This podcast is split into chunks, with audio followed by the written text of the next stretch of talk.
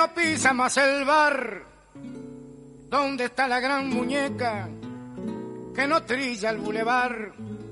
Esta noche de recuerdos, este brindis por Pierrot. Volverás, Mario Benítez, con tu línea más y no. ¿Qué será de los porteños? Te quiero quedar escuchando, no queremos hablar. No, se puede interrumpir la canela. Qué temún, Dios mío. Estamos escuchando Brindis por Pierrot, que es también el nombre del libro de Mauricio Rodríguez, periodista cultural, también es colega, trabaja en, en BTV y bueno, es colega por todo. Por, todo, por varios lados. Por todo. Mauricio, bienvenido. Gracias por la invitación. Qué buenas repercusiones que está teniendo el libro. Sí, en realidad, bueno, obviamente cuando uno hace un proyecto así, siempre digo que después que termina es una botella al mar que uno suelta y que eh, a su propia suerte, digamos, y este, ido teniendo muchas devoluciones. Obviamente que el mérito me parece que está en la figura de Jaime, por supuesto, y en este disco particular que obviamente fue un mojón absoluto en la, en la música popular uruguaya. Entonces, Igual hay mérito en, eh, obviamente, sentir esta iniciativa de estudiar a partir de un tema todo lo que fue la carrera de uno de los principales exponentes de nuestra canción. Este, ¿qué es lo que, cuál fue el, chispazo inicial para iniciar esta investigación? Este libro se enmarca en, una colección de estuarios que tiene el año pasado publicando, que ha invitado a periodistas y escritores.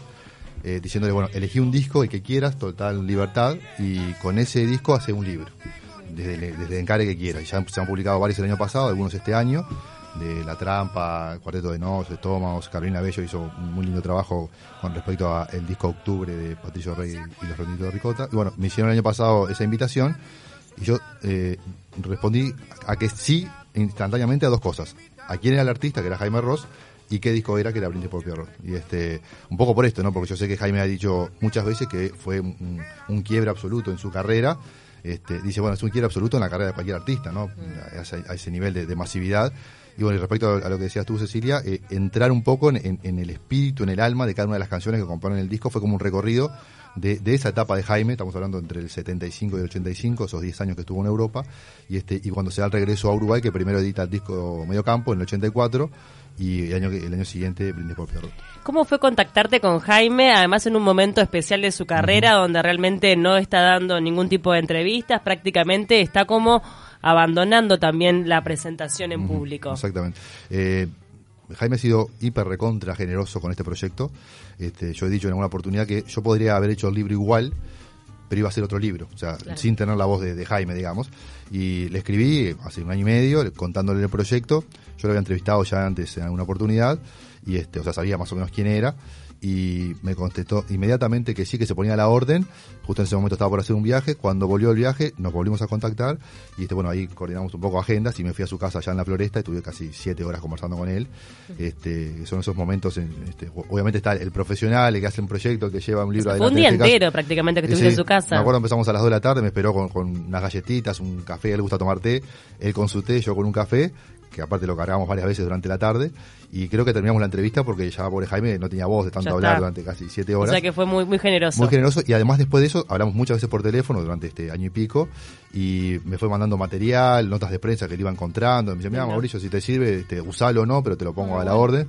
Y este, y bueno, la verdad que yo tengo palabras de agradecimiento. Este, justo hace un par de días intercambiamos algunos, algunos mails con ya con el libro en la calle. Y este, realmente, como decía, el libro se podría haber hecho igual, pero iba a ser totalmente distinto porque sin tener la, voz de Jaime hubiera sido otra cosa. ¿Cuánto te importaba la devolución del protagonista de esta historia con respecto al libro en estos eh, últimos Y bueno, obviamente, yo, por ejemplo, en el, caso, un libro anterior, anterior mío, que fue una biografía de Selmar Michelini, obviamente Selmar no estaba este, entre nosotros como para hacerme una devolución, sí, su, su familia, sus hijos, y obviamente fue muy importante. En este caso, al tener la persona, este, digamos, en la vuelta, y siendo quien es, además a, nivel de música popular, y, además que se sabe públicamente que Jaime es muy riguroso con, todo lo que tiene que ver con, su nombre, su imagen, todo. Y por supuesto que me importaba mucho. Y hay una cosa que es interesante. Eh, él, eh, yo le mandé el libro, ¿no? Pues mira, este es el libro, este, obviamente abierto a sus sugerencias y sus aportes, y no me cambió ni una sola coma, este, y no solamente que no me cambió ni una coma, en realidad me corrigió un, nombre que yo había escrito mal, de un tío de él, y este, o sea, un punto a favor mío, digamos, y este, me evitó un error, pero además fue muy generoso con este, el agradecimiento, el hecho que yo haya este, puesto, bueno, como proyecto, dedicarle, digo, los que, los que escribimos, bueno, ustedes saben un poco cómo es esto, eh, los códigos, eh, nadie hace un libro para hacerse millonario, ni para comprarse un yate, ni nada por el estilo, y este, es una cuestión pasional, yo realmente cuando elijo un proyecto, sé que le voy a dedicar, porque me gusta hacerlo con pasión, le voy a dedicar muchas horas durante mucho tiempo, o sea, en el caso de Selmar estuve cuatro años trabajando, por ejemplo, esto fue un año y medio, y este, y bueno, la verdad que para mí una gran alegría. Y para situarnos en la historia que tú contaste en el libro, ¿qué temas había sacado antes Jaime y por qué Brindis por Pierrot significó tanto? Una canción que escribió para que cantara completamente el, Canario Luna. En algún coro está Jaime, sí. Eh, sí, sí, en casi todo. Sí, sí, sí, exactamente. Y este, sucede, la música. Exactamente. Y este, sucede esto. Él en el año 85, él ya había sacado un año antes el disco Medio Campo y él venía aumentando paso a paso, año a año, sobre todo entre el 81, 82 y el 85, eh, su popularidad. O sea, la gente empezó a saber quién era Jaime, empezaron a aparecer como mojones, eh, la canción retirada, Durazno y Convención, este, Adiós Juventud.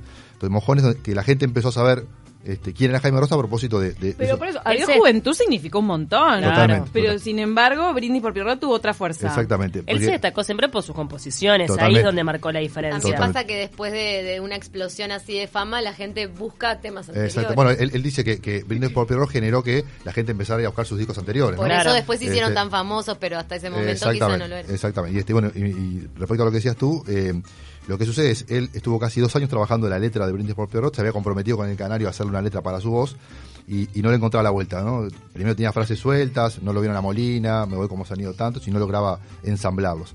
Eh, hasta que una noche este, termina un ensayo de falta de resto, se van de la cantina de Fénix con Canelo Luna y otros más a tomar algo. Y en esa conversación de madrugada, en bohemia, mostrador, alcohol, qué sé yo, este, e, él empieza a ver y vislumbrar muchos de los personajes que finalmente terminan siendo parte de la canción.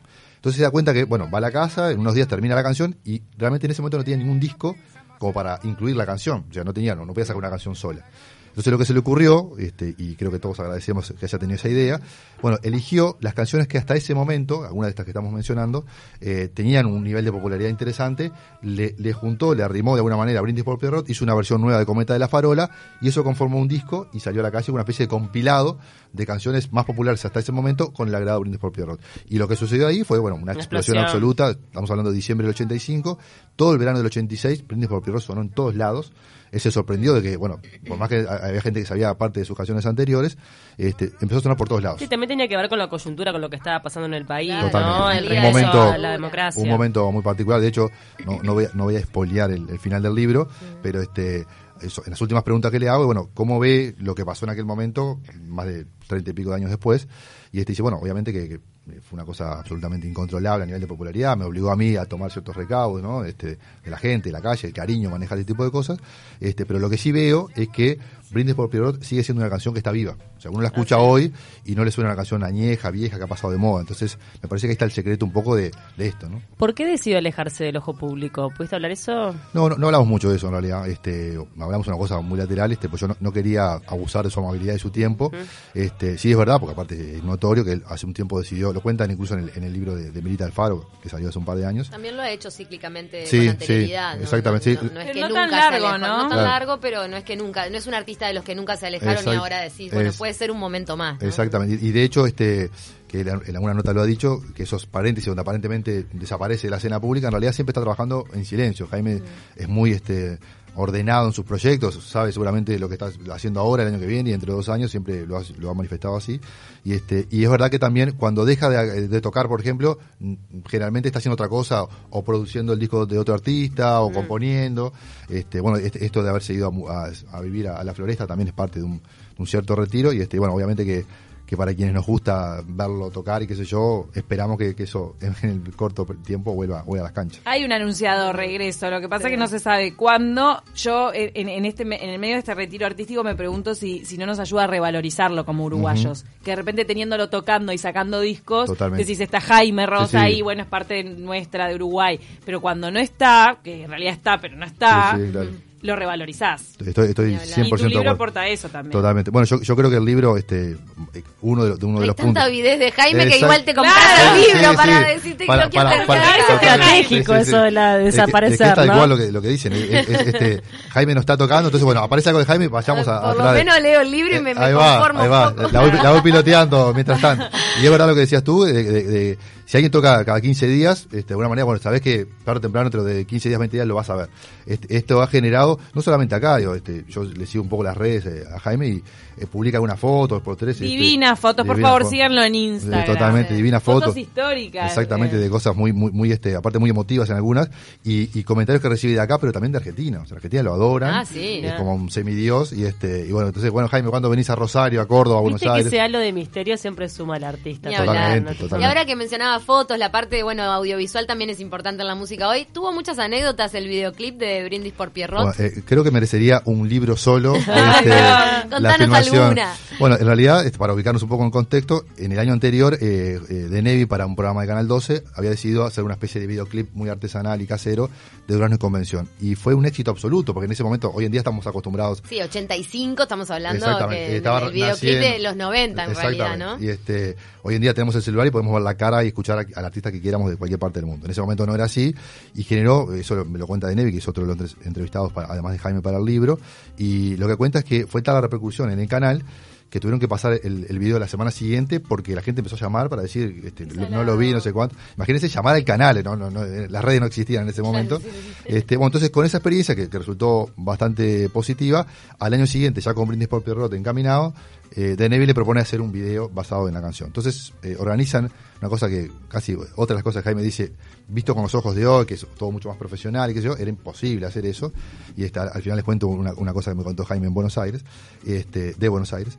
Y bueno, lo cierto es que eh, organizan para ir al Club Congreso, en la calle, en la calle Graciada, tiene que ir la murga, tiene que ir el canario, pero la murga tenía que ir a tocar a Juan Lacase.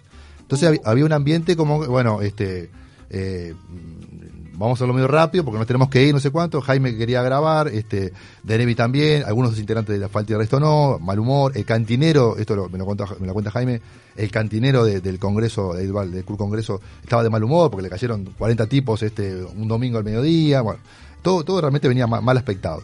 Y por si eso fuera poco, este, eh, llevaron unas luces para iluminar las escenas y a medida que iban pasando las horas, fueron 3-4 horas de grabación, eh, se empiezan a quemar las luces. Este, y, en un momento, el final, yo los invito a, buscarlo y ver el, final particularmente del video, queda el Careo Luna solo, apoyado en el mostrador, con Jaime haciendo las veces de mozo, y queda todo en penumbras. Entonces me cuenta Jaime que cuando fue a presentar el, libro de Milita Montevideano en Buenos Aires, en la Feria del Libro, estudiantes de periodo de, audiovisual le dijeron, muy cautivados, cómo habían logrado ese ambiente de penumbra absoluta, que era ah. casi mágico, cómo habían creado ese clima, y Jaime dice, perdonen que les rompa la magia, pero teníamos ocho focos, se nos, quemaron siete, se nos quemaron siete y tuvimos que grabarlo apurado porque era el último que daba y si quemaba no podíamos seguir grabando. Entonces, este, bueno, después Jaime, entre otras cosas, cuenta que, que él... Después para, hizo un estudio sobre cómo encontrar esa luz. En las, en, las mejores escuelas del mundo de audiovisual están estudiando la penumbra. Claro. este, hoy hoy lo, ve, lo vemos con ojos de 2019 y es un material de culto, pero es muy gracioso y Jaime cuenta, este, entre otras cosas, que, que se dio cuenta que el ambiente de la murga estaba un tanto tenso, que algunos se querían ir y llevó un par de amajuanas de, vino, qué sé yo, como para templar. Y, lo que lo que se ve, y bueno, insisto con el que vean el video, que están tomando, efectivamente están tomando, no es un simulacro, digamos. Claro. Este, sí, sí, sí. Así que por eso les digo que, que solo el video daría para un libro completo, digamos.